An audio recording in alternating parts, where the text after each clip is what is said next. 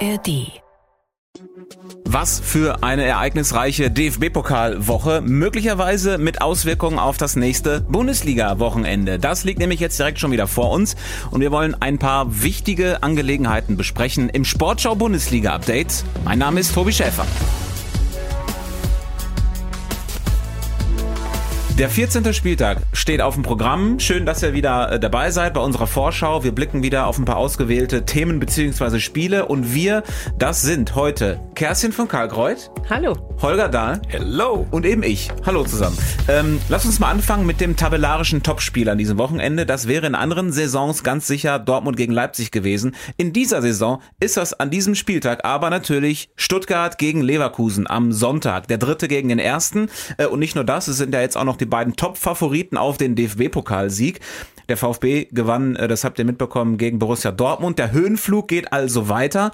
Äh, Dennis Undaff hat dazu noch gesagt, er hat mit Julian Nagelsmann endlich mal telefoniert und würde auch für Deutschland auflaufen. Also gibt nur gute Nachrichten aus Stuttgart.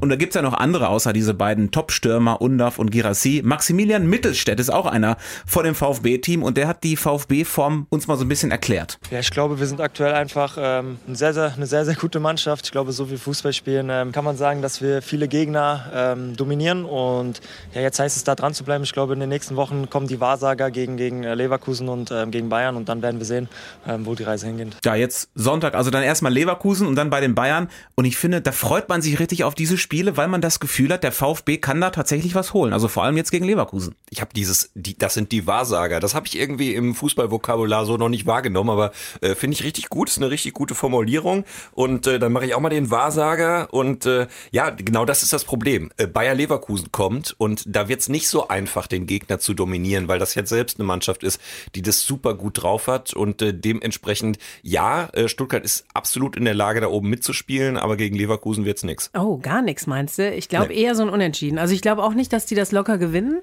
Ich freue mich aber mega auf dieses Spiel, weil ne, die besten Offensiven der Liga, die da aufeinander prallen und äh, so selbstbewusste Mannschaften, qualitativ auch hochwertig besetzt und auch mit zwei sehr klugen Trainern, wie ich finde. Also ich freue mich einfach drauf. Ja, die zwei Gegenpressing-Maschinen äh, der Liga. Wir haben zum VfB auch äh, die Abstimmung der Woche gemacht im WhatsApp-Kanal der Sportschau und dann haben wir euch da draußen mal gefragt, bleibt der VfB Stuttgart denn eigentlich weiter im Titelrennen?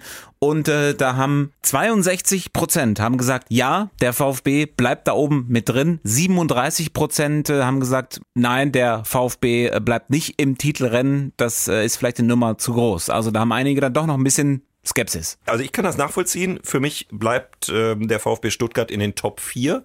Die Frage ist, ob sich die ersten beiden, also für mich dann äh, Bayern und Leverkusen, nicht ein kleines bisschen da absetzen, weil die sehe ich in der Qualität äh, vorm VfB Stuttgart.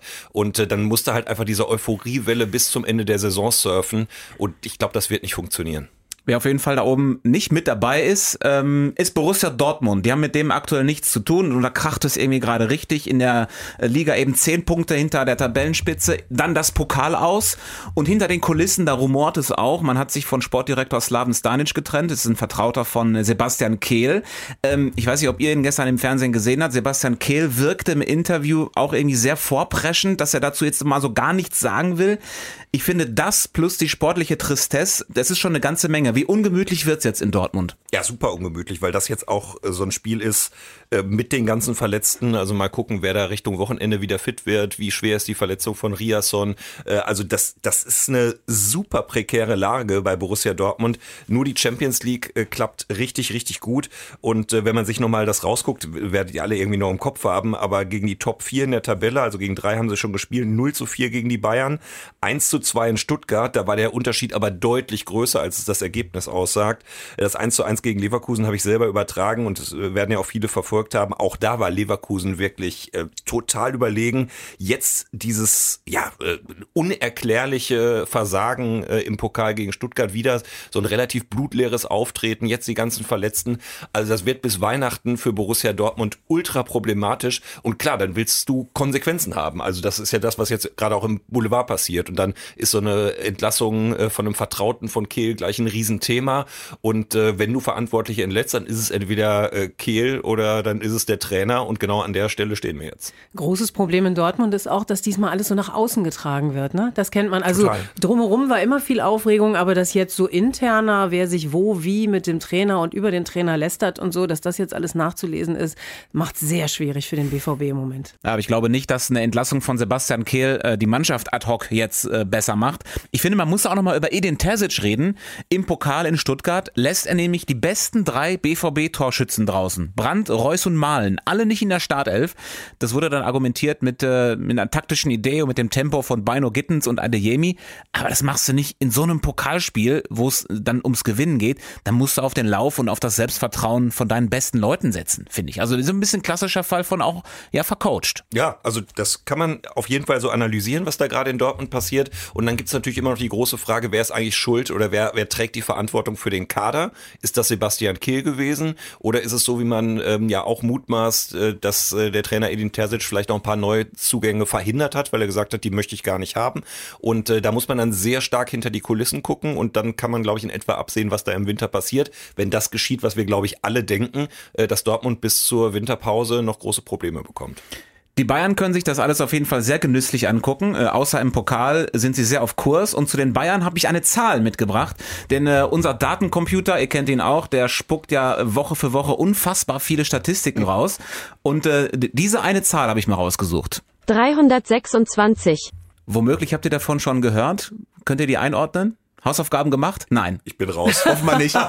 Also 326, äh, so viele Bundesliga-Siege haben Manuel Neuer und Thomas Müller jeweils geholt. Keiner in der Bundesliga-Geschichte hat mehr. Und jetzt, äh, pass auf, Müller hatte Neuer während seiner Verletzungszeit ja überholt. Und jetzt ist Neuer wieder da und Müller zuletzt nur draußen. Deswegen wieder Gleichstand zwischen den beiden. Also es ist total spannendes Rennen jetzt zwischen Manuel Neuer und Thomas Müller, wer diesen Rekord irgendwann für sich hat. Also mit Vorteil Neuer natürlich. Ich merke jetzt schon, dass das wird mich jetzt den Rest der Saison total fertig machen, dieses Rennen. Ich dachte, wir bleiben beim Schneeschippen. Da sahen die doch auch alle so gut aus. Äh, aber ich bin noch gespannter, wie jetzt diese total lange Pause, die die Bayern ja äh, zwangsweise hatten, weil sie Stimmt. nicht mehr DFB-Pokal spielen und letztes Wochenende nicht ran durften, wie sich das jetzt so niederschlägt vor dem Spiel gegen Eintracht Frankfurt. Ja, die Bayern also Samstag in Frankfurt. Mir fällt da ehrlicherweise wenig ein, warum Frankfurt was holen sollte. Äh, die Eintracht hat mit den Bayern eigentlich nur eins gemeinsam und zwar, dass sie auch im Pokal in Saarbrücken rausgeflogen ist. In der Liga aktuell Platz 7 für die Eintracht. Das ist jetzt keine totale Katastrophe. Lisa Tellers aus dem Sportschau-Team, die hat sich mit der Eintracht beschäftigt, uns eine Sprachnachricht geschickt und erklärt, wie erwartbar Frankfurts Form war oder ob die Eintracht unter ihren Möglichkeiten spielt. Ja, ich glaube, der Eindruck so kurz nach dem Pokalspiel ist natürlich, Eintracht Frankfurt ist gerade in einem Loch. Vier Pflichtspielniederlagen in Folge, gerade im Pokal. Das ist super wichtig. Wir wissen, die Eintracht und Pokal ist immer eine besondere Beziehung. Aber wenn wir jetzt nun mal auf die Liga schauen, Platz sieben, ich glaube, jeder Eintracht-Fan hätte das vor der Saison unterschrieben. Es gab einen mega Umbruch. Kolomuani ist eben kurz vor Transferschluss dann noch gegangen. Die Eintracht konnte keinen neuen Stürmer verpflichten, ist also ohne echten Stürmer in die Saison gegangen. Das Credo war also immer irgendwie bis zum Winter durchhalten und eine möglichst gute Ausgangslage haben. Und ich glaube, Platz sieben ist eine sehr gute Ausgangslage, nur zwei Punkte Rückstand auf Platz sechs. Klar, Dino Topmüller ist jetzt vor allen Dingen als Psychologe gefragt. Die Mannschaft ist super jung, da sind so Leistungsschwankungen und so Phasen wie im Moment auch normal. Er muss die Mannschaft jetzt irgendwie wieder auf Kurs bringen, damit man eben bis zum Winter noch ein paar Punkte mehr auf dem Konto hat. Und dann kann man nach der Winterpause auf jeden Fall angreifen und die Ausgangslage dafür ist sehr gut. Ja, heißt so viel wie gegen Bayern äh, ist dann nichts zu holen, würde ich jetzt mal sagen. Ein Spiel wollen wir noch besprechen. Das ist am Sonntag. 1. FC Köln gegen Mainz. Köln zuletzt ja mit einem Befreiungsschlag, aber jetzt trotzdem irgendwie dicke Luft, denn Trainer Steffen Baumgart hat mal gesagt, was er von der Transferpolitik seines Vereins hält. Äh, der Hintergrund ist das Gerücht, äh, Ljubicic könnte Köln im Winter verlassen, damit der FC Geld in die Kassen bekommt. Und das findet Baumgart so mittel. Aus meiner Sicht kann ja nicht sein, ich gebe jemanden ab, ja, der aus meiner Sicht zwei Jahre hier sehr, sehr viel für den FC gezeigt hat, gemacht hat, sich sehr gut entwickelt hat, um dann jemanden zu holen, der wo ich hoffe, dass er was kann. Nicht, dass ich es weiß. Mein Ziel kann ja nicht sein, jedes Jahr Substanz zu verlieren, um dann immer wieder gegen den Berg anzulaufen. Das funktioniert nicht. Auf Dauer. Also müssen wir Lösungen finden. An diesen Lösungen arbeiten wir tagtäglich. Wenn kein Geld da ist, muss welches besorgt werden. Jetzt sage ich es mal ganz deutlich. Also in dieser Stadt, in diesem Verein muss es möglich sein, anders zu agieren als das, was wir im Moment machen. Und das habe ich bisher noch nicht so deutlich gesagt, aber wir kommen jetzt langsam in eine Situation rein, wo es nicht sein darf, dass wir unsere besten Spieler abgeben, um uns dann zu verstärken, weil da ist ja dann, also wo ist da die Verstärkung? Wow, ich finde, das war sehr deutlich. Ähm, hat er damit was angezündet, also seinen eigenen Stuhl zum Beispiel? mein Lieblingssatz ist ja, wenn kein Geld da ist, muss welches besorgt werden. Das werde ich nachher mal zu meinem Mann sagen zu Hause. also ich, grundsätzlich mal, ich kann ihn total gut verstehen. Er hat jetzt wirklich die letzten zwei Jahre immer mit die besten Spieler abgegeben. Äh, ist natürlich das Ergebnis von davon, dass der erste FC Köln wirklich viele Jahre über seine Verhältnisse gelebt hat. Da wurde einfach Geld dann besorgt, wenn es kein, kein Star war. Und äh, dann kam noch Corona und das ist jetzt das Ende vom Lied. Äh, es ist nicht so einfach, das Geld zu besorgen. Und klar, äh, Christian Keller hat dann sehr äh, rigiden Sparkurs und sagt ja auch auf DFL-Ebene, nee, wir holen uns da jetzt nicht irgendwelche Investoren ins Boot und verkaufen irgendwelche Anteile. Das wird es beim ersten FC Köln nicht geben. Damit wird sich Steffen Baumgart abfinden müssen. Ja, das ist jetzt so ein bisschen Ablenkung. Ne? Sie haben das Spiel gegen Darmstadt gewonnen, zum ersten Mal seit 22 Spielen, glaube ich, Pflichtspielen, glaube ich, irgendwie wieder mal zu Null gespielt. Jetzt macht er mal so einen kleinen Nebenkriegsschauplatz äh, auf, um sich vielleicht ein bisschen aus der Schusslinie auch zu ziehen, öffentlich. Aber äh, ja, das ist ja am Thema vorbei. Eigentlich muss man sagen, er hat genug gute Spieler, die im Moment einfach nicht funktionieren oder nicht gut genug. Waldschmidt, Keins, Jubicic hat jetzt auch keine Weltklasse-Hinrunde bis jetzt gespielt. Der soll auch bleiben im Winter. Und äh, wenn die jetzt mal ein bisschen zu sich finden, dann äh, kriegen sie auch so die Kurve, ohne dass er jetzt im Winter noch drei neue kriegt, die vielleicht äh, viel Geld kosten und trotzdem nicht so richtig funktionieren. Da ist viel Optimismus drin bei dir, Kerstin. So ich bin optimistischer Mensch.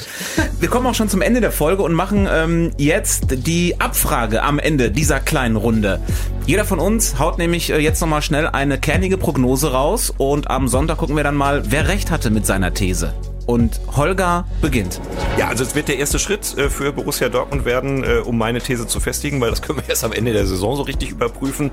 Ich sag, Borussia Dortmund wird in der Bundesliga Fünfter und kommt maximal über die Hintertür in die Champions League. Es kann ja sein, dass in dieser Saison Platz 5 reicht, um auch in der nächsten Saison Champions League zu spielen.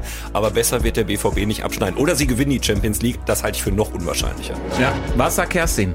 Ich bleibe bei meinem Optimismus. Ich sage, der FC gewinnt gegen Mainz und steigt unter Steffen Baumgart als Trainer in dieser Saison nicht ab. Und ich sage, Bayer Leverkusen ist in Stuttgart seit 14 Jahren ungeschlagen, aber irgendwann reißt jede Serie. Der VfB schlägt Leverkusen und macht damit die Bayern zum Tabellenführer. Hört, hört. Dann rufe ich dich an.